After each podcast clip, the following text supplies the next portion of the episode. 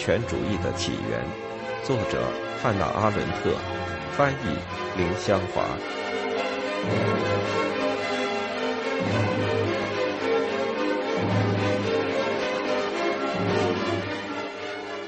第三步，集权主义。秘密警察是政府一切部门中组织的最好、最有效率的部门。在极权主义政权的权力机构中，它的作用既不可疑也不多余。它构成了政府中真正的执行部门，一切命令都通过它发出。通过秘密警察网，极权主义统治者为自己创造了一种直接执行的传送带。它与洋葱结构的表面权力层级不同，完全脱离和孤立于其他一切机构。在这层意义上，秘密警察成员在极权主义国家里是唯一公开的统治阶级。他们的价值标准和价值衡量渗透了极权主义社会的整个结构。从这个观点来看，秘密警察的某些奇特性质是极权主义社会的一般性质。而不是极权主义秘密警察的特性，这也并不太令人惊奇。因此，可疑分子的范畴包括了极权主义条件下的全体居民。每一种偏离官方制定的、永远变化的路线的思想，都早已受到怀疑，无论它发生在人类活动的哪一个领域。人类仅仅因为有思想能力，就被定为可疑分子，而且。这种嫌疑不会由于惩罚了他而改变，因为人的思想能力也是一种能改变人的思维的能力。再者，由于无疑的不可能知道另一个人的心思，在这种情况下，酷刑只是一种想要达到无法达到的目的而做的绝望而无功的尝试。如果相同的价值观念和可预见的自我利益不能作为社会的现实而存在，那么怀疑就不可能消除。所以，相互怀疑的风气渗透进极权主义国家的一切社会关系，创造出一种无所不在的气氛，甚至在秘密警察的特殊眼界之外亦是如此。在极权主义政权下，挑拨煽动这种以往只有秘密警察采用的专门手法，变成了一种对付邻居的方法。每一个人自觉的或不自觉的被迫学样，也就是说。每一个人都是其余每一个人的挑拨者。如果一种普通朋友之间的危险思想或危险思想的倾向的交流会受到当即的注意，那么很明显，每一个人都会将自己当作是挑拨的特务，联合民众来谴责政治反对派，自愿做俄歌，这些当然都有先例可循。但是在极权主义国家里，他们被组织的如此之好。致使专家们的工作反而成为多余。在特务无所不在的制度下，每一个人都可以做一个警察，每一个个人都感到自己时常处于密探监视之下。在职业特别不保险、最著名的人物的浮沉成为家常便饭的情况下，每一句话都变得模棱两可，任由回溯全市世家其上。在职业问题上，可以最清楚地看出，极权主义社会里秘密警察的方法和标准已经到处渗透。在极权主义政权下，两面特务替他认为值得为之战斗的事业服务，就像为当局服务一样，有时比为当局服务还要忠诚。他常常有一种双重野心，他既想在革命政党里爬升，也想在秘密警察里爬升。为了在这两处都获得升职，他只能采取某些方法。这在正常的社会里，是那些依靠上司才能往上爬的小职员的秘密梦想。通过他与警察的关系，后者当然能够消灭他的对手和党内的上级；而通过他与革命政党的关系，他至少可以有机会除掉他在警察组织内的上司。如果考虑到当时俄国社会的职业情况，与此相同的方法就明显了。不仅所有的高级官员几乎全靠大整肃才获得自己的地位，因为他们的前任在整肃中被清除，而且各行各业中的升职也因此加快。大约每隔十年，全国性的整肃就为新的一代让出职位。这一代人大学毕业不久，正在急于寻找工作。政府本身确定的那些提供升迁机会的条件，正是警察以前必须去创造的。定期的使用暴力推翻整个巨大的行政管理机器，防止了进一步的竞争。这无疑有许多好处。它使相对比较年轻的官员有了信心，防止了条件的将死不变。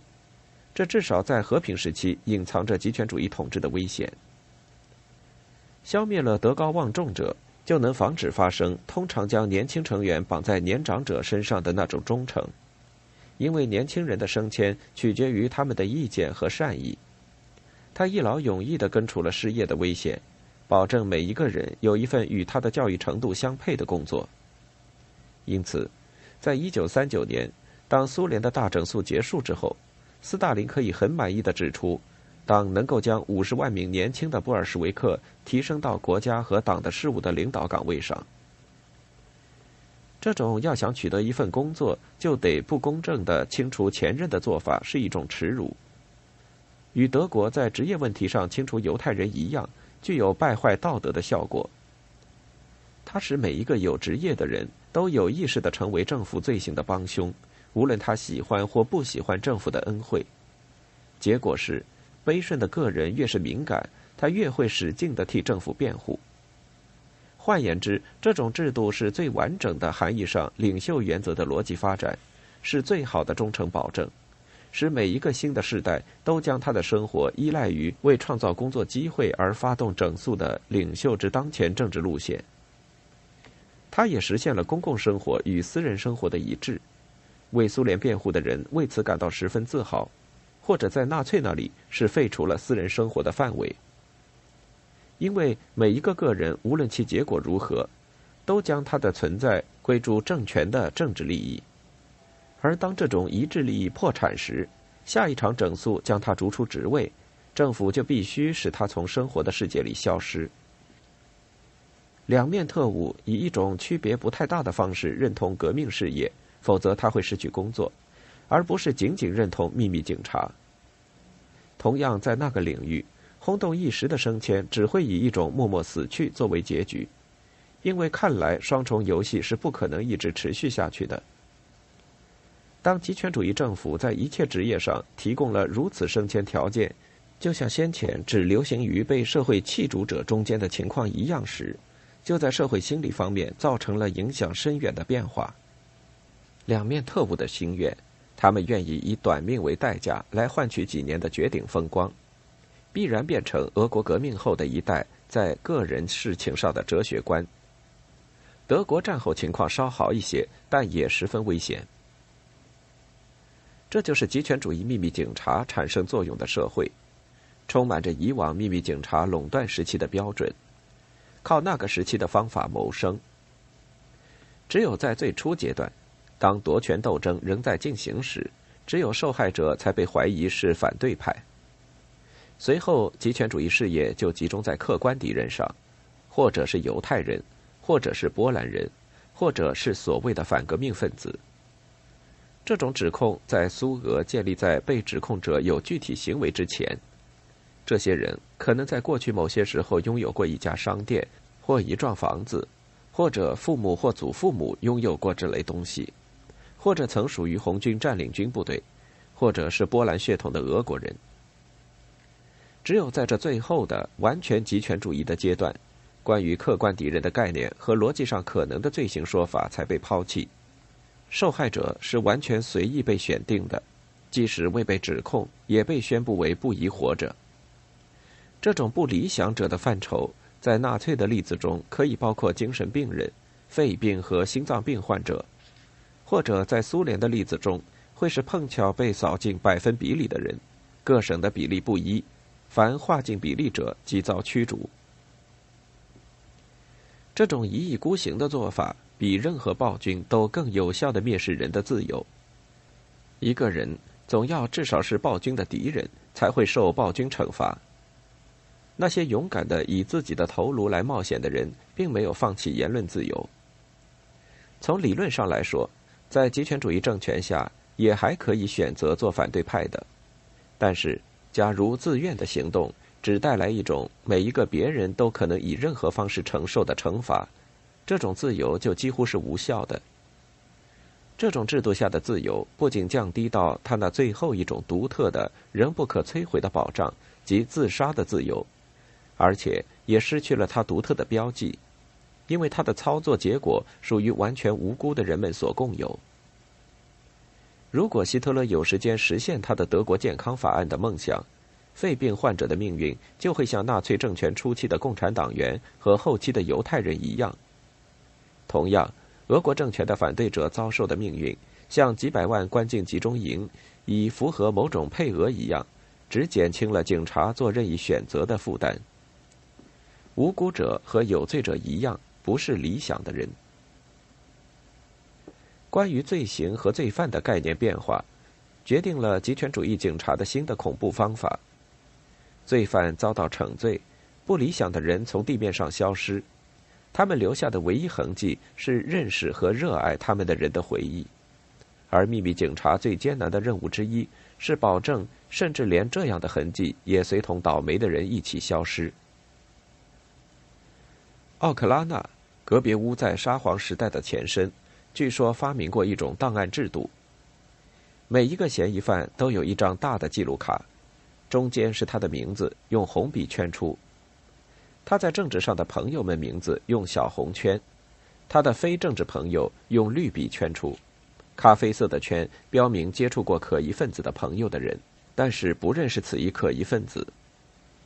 可疑分子的朋友们之间的交叉关系，以及朋友的朋友用圆圈之间的直线连接起来。很明显，这种方法的局限只由档案卡尺寸大小决定，而且从理论上。一张巨大的单页纸就可以显示出全体居民的关系和交叉关系。这是极权主义秘密警察的乌托邦目标。他放弃了传统的旧警察梦想，那是测谎器仍然想达到的，而不再企图发现谁是谁或者谁在想什么。测谎器或许是最有趣的形象例子。这种梦想明显的印在一切警察的脑子里。很明显。复杂的测量仪最多只能测定受害者冰冷的血或紧张的心情。事实上，使用这种机器背后的弱智的推理，只能解释为非理性的愿望，总想有可能读出人们脑子里的某些东西。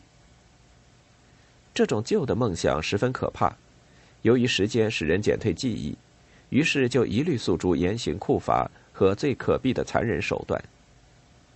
他只喜欢做一件事。要求做到不可能的事。极权主义警察使用现代技术，想要达到的现代梦想真是无比恐怖。现在的警察梦想叫人站在办公室墙上一幅巨大的地图旁，看着地图就随时招供谁和谁有关系，亲密程度如何。从理论上说，这种梦并非不能实现，尽管使用的技术手段比较困难。如果真的有一张这样的地图，那么连记忆也不会阻挡极权主义的统治要求。这样一张地图可以抹去任何人的任何痕迹，似乎他们从未存在过一样。假如被捕的内务人民委员会特务的报告可信，俄国秘密警察就令人很不安的接近了这一个集权统治的理想。警察有这个广袤国家里每一个居民的秘密档案。仔细的列出了人们之间的许多关系，包括偶尔相识的朋友、真正的友情，直到家庭联系。只要去发现被告的这些关系，他们的罪行在他们被捕之前就已客观的被确定了。这些关系就提供来做仔细审问之用。最后，至于记忆的天才，对于极权主义统治甚有危险。外国观察家们都感到。如果说大象从不忘记事情这一点是真的，那么在我们看来，俄国人却正好与大象相反。苏俄人的心里似乎使遗忘真的成为可能了。从一些例子中可以看出，受害者的完全消失对于集权统治机构来说是多么重要。出于这种或那种原因，这种政权总是面对着幸存者的记忆。战争期间。一个党卫军司令官犯了一桩可怕的错误，通知了一位法国妇女关于她丈夫死在一个德国集中营里的消息。这个失误引起了一阵纷至沓来的命令和指示，传到各个集中营，警告各集中营在任何情况下不准将消息传到外界去。问题在于，就那位法国寡妇而言，她的丈夫可能在被捕时死去，或者后来死去。同样的，苏联的警察官员们生来就习惯于这种制度，在占领波兰之后，看着人们拼死的想弄明白。他们的朋友或亲戚被捕之后，究竟情况怎样？只会大惑不解。在极权主义国家里，由警察统治的一切拘禁之地，都要成为使人淹没无闻的真正黑洞。人们很偶然的踉跄进来，身后不留下像尸体或坟墓之类表明先前存在过的普通痕迹。与这种将人彻底抹掉的最新发明相比，旧式的政治谋杀或犯罪谋杀的方法的确效率不高。谋杀者留下一具尸体，虽然他竭力掩饰他自己的踪迹，但是他没有能力从幸存者的世界里抹去受害者的痕迹。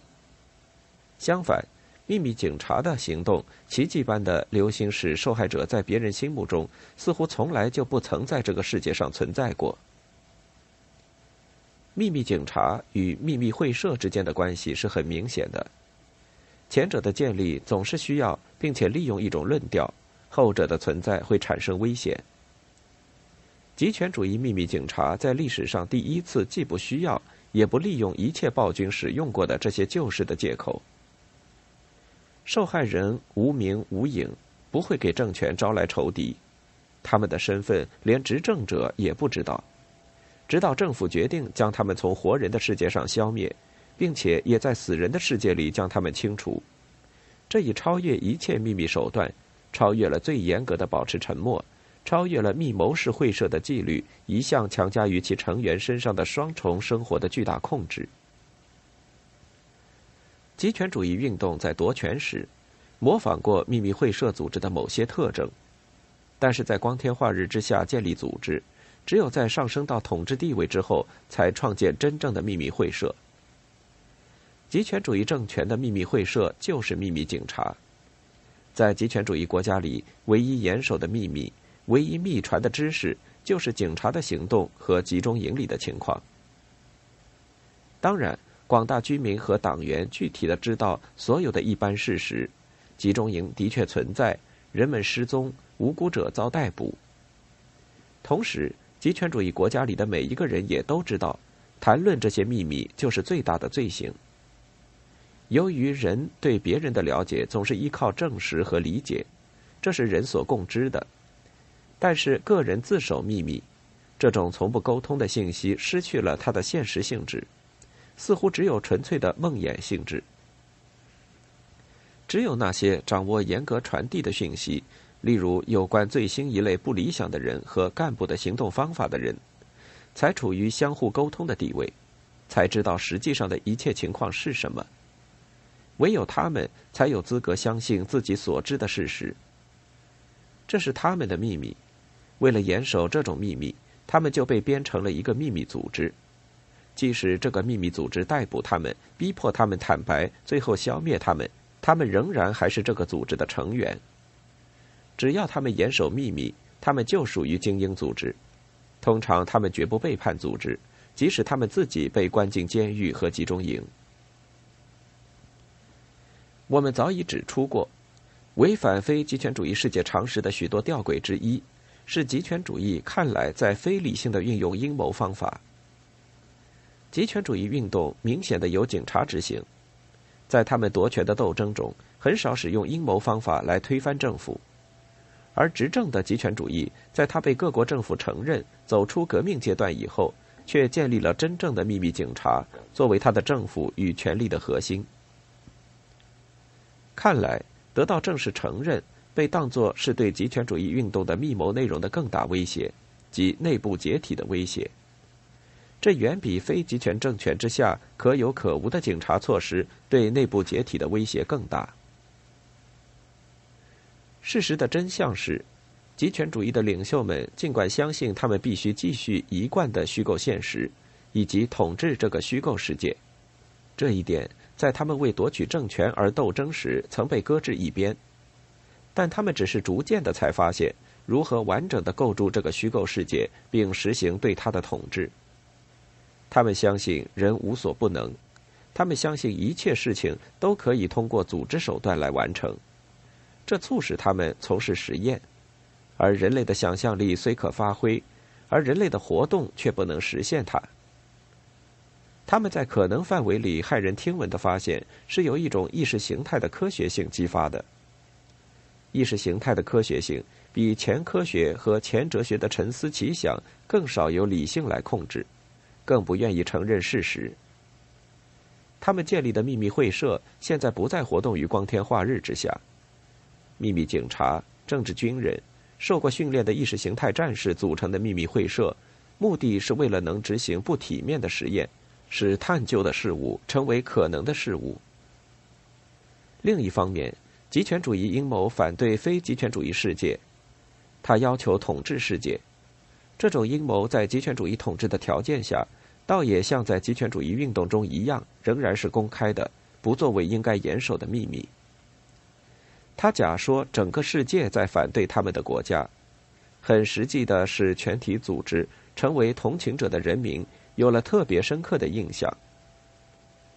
在宣传极权主义将世界一分为二的思想时，让每一个在国外的同胞感到向国内报告是他们的职责，一如他是一个特务，并且将每一个外国人看作是他自己国家政府的间谍。正是为了实际的达到将世界一分为二，而不是因为特殊秘密，如军事的或者其他的秘密，铁幕才将极权主义国家的居民和世界上其余人隔开。他们的真正秘密——集中营及集权统治的实验室，却被极权主义政权遮掩起来，不让自己的人民和其他国家的人看到。在相当长的时间里。正常世界的正常状态，最有效的保障极权主义大规模罪行不被揭露。正常人不知道一切都是可能的，他们面对巨大的荒谬，不相信自己的眼睛和耳朵，正如群众在面对他们在其中没有位置的正常现实时，不相信他们的眼睛和耳朵一样。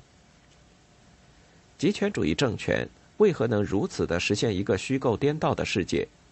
原因是外界的非极权世界也总是包含极权主义国家本身的很大一部分人，在面对真实的狂妄时，也保持着一厢情愿的想法，也逃避现实，正如群众在面对正常世界时的做法一样。常识拒绝相信巨大的荒谬，这倾向也常常由集权统治者强化。他一心使可靠的统计数字、能控制的事实和数据绝不公开。以致关于活死人的地点只有主观的、难以控制的、不可靠的报道。由于这种政策，我们所知的只有极权主义实验的部分结果。虽然我们已有来自集中营的足够报道，可资评估极权统治的各种可能性，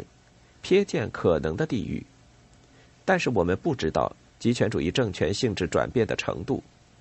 我们甚至不知道自己周围有多少正常人会愿意接受极权主义的生活方式，